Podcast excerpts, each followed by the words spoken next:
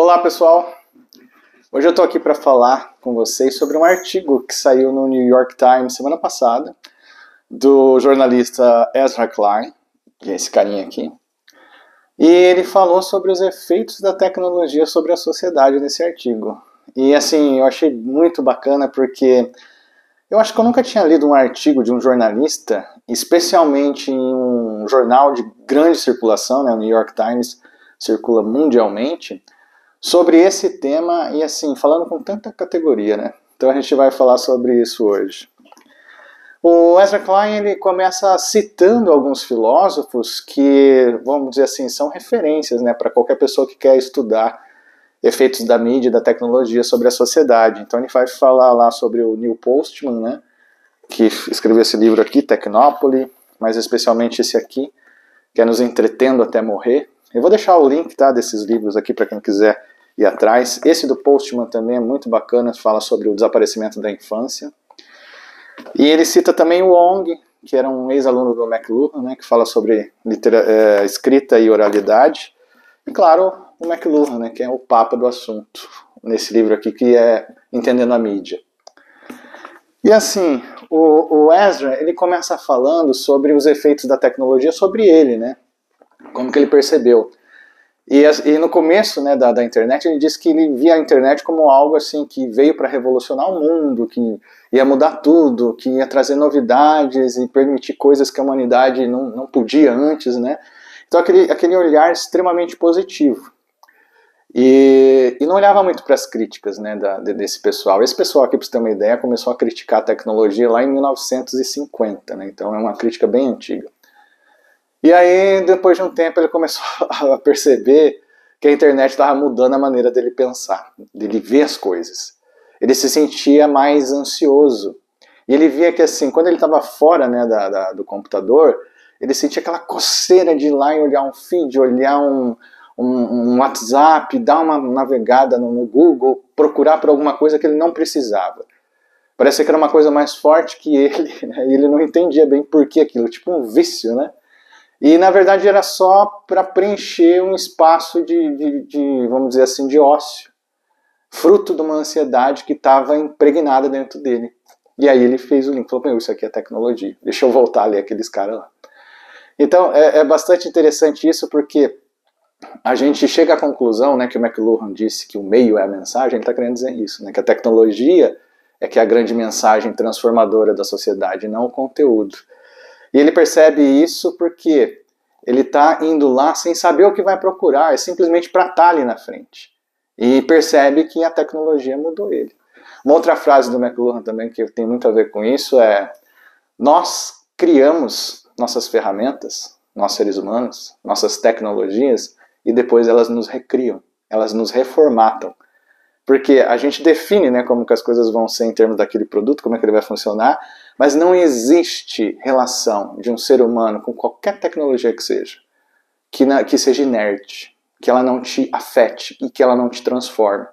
Especialmente as de comunicação, elas são profundas transformadoras da nossa maneira de pensar, nossa maneira de agir. Né?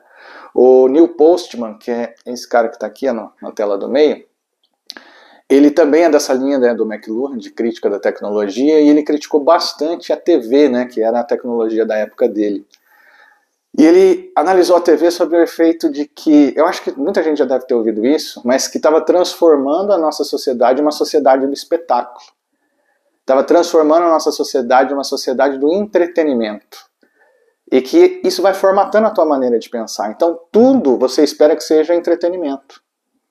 Então ele diz, meu, agora o que, que acontece? A, a, religião começa a, a, ter uma pegada de entretenimento, a política vai ter pegada de entretenimento, a violência vira entretenimento. Outro dia eu estava vendo um podcast famoso é, na internet brasileira e tinha um moçambicano falando sobre né, as semelhanças entre Brasil e Moçambique. E eu achei curioso que ele fala assim: lá em Moçambique a gente tem muita TV brasileira, né? Então vocês são muito conhecidos lá por conta da TV. E um dos programas favoritos meu é o Cidade Alerta. E o Cidade Alerta, vocês sabem, né? Aquele programa de policial que mostra violência, tragédia. É a espetacularização da tragédia, né? Vender aquilo como um produto de exportação do Brasil. Sem falar nos efeitos ruins né, que isso tem para a nossa imagem, que eu não sei se é bem essa questão que está relacionada ao conteúdo, eu estou dizendo que aqui você percebe que o, o, o moçambicano afetado pela TV está querendo entretenimento, e para ele não interessa se é violência, se é política, o que quer que seja. Então o, o Postman fala desse efeito, ele vai, é, vamos dizer assim, deixando fina a fronteira né, entre o que é entretenimento e qualquer outra coisa. Outro ponto que ele, que ele cita é o da política. Na época dele, ele, ele mostra o case do Ronald Reagan, né? E que era um cara que veio de Hollywood e falou: olha, esse é o perfil do cara que é ideal para TV e para e para ser eleito. Por quê? Porque ele traz essa pegada do cara do entretenimento. E as pessoas querem o quê? Elas não têm mais aquele critério da política. Eu quero um político que seja um entretenedor. E aí hoje a gente pode extrapolar, né? O Ezra vai falando de vários exemplos que a gente tem no mundo todo, né? De, de políticos que vêm da TV, que vêm do cinema, porque a gente espera que política seja um espetáculo também. Agora na internet você vê, tem vários canais de humor falando sobre política, então isso é espetacularização uh, da política, né? É, é transformar a política em entretenimento. E qual que é o perigo disso, ele fala? é que a gente começa a não levar a sério as coisas. A gente acha que tudo é, tem que ser divertido, tudo tem que ser espetacular. Esse vira o nosso único critério. Ou o maior critério, pelo menos, né? o que, que mais, vamos dizer assim, vai fazer a gente decidir as coisas. Então isso começa a ter consequências né, para a nossa sociedade. Ele ainda cita os reality shows, né, que assim, é um show, é uma espetacularização do cotidiano, né, que a gente vê nos Big Brother da vida que de realidade não tem muita coisa, né? Que talvez seja mais ficção do que qualquer outra coisa. Mas a gente compra isso.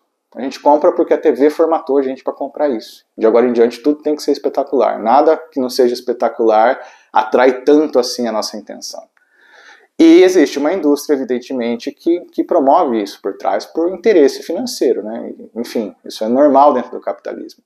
Mas a gente tem que estar consciente disso. É, o Ezra ainda fala sobre o Instagram, né? Eu achei bem legal a, a, os apontamentos dele. A gente já ouve falar bastante, né? Críticas sobre Instagram, ansiedade, não sei o quê.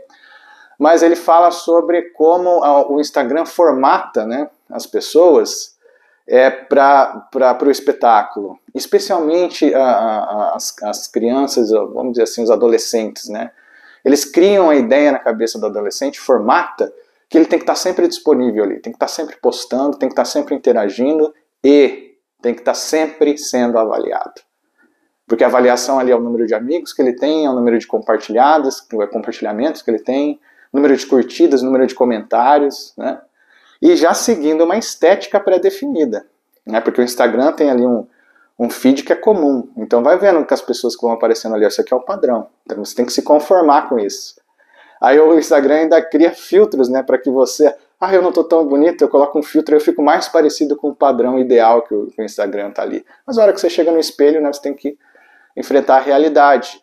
E às vezes isso vai criando nessas distorções né, de, de, percepção sobre si mesmo, né, dentro, dentro dos adolescentes. E ele faz uma crítica bem, acho que até forte, e eu acho que é necessário também. Ele fala, não, não, o Instagram não tem conserto. Entende? É uma coisa que devia ter sido pensada antes, não agora. Por quê? Porque ele segue um padrão que vai sustentar o modelo de negócio dele. Ele só dá esse dinheiro porque ele segue esses mecanismos, em detrimento dos efeitos que isso possam causar sobre a sociedade, sobre os adolescentes. Isso não, é, não é importante. A gente não está no estágio de maturidade de fazer essa crítica enquanto sociedade. Mas deveria, né? deveria, porque da mesma maneira né, que a gente avalia hoje, ah, vamos pôr uma usina atômica no centro de São Paulo.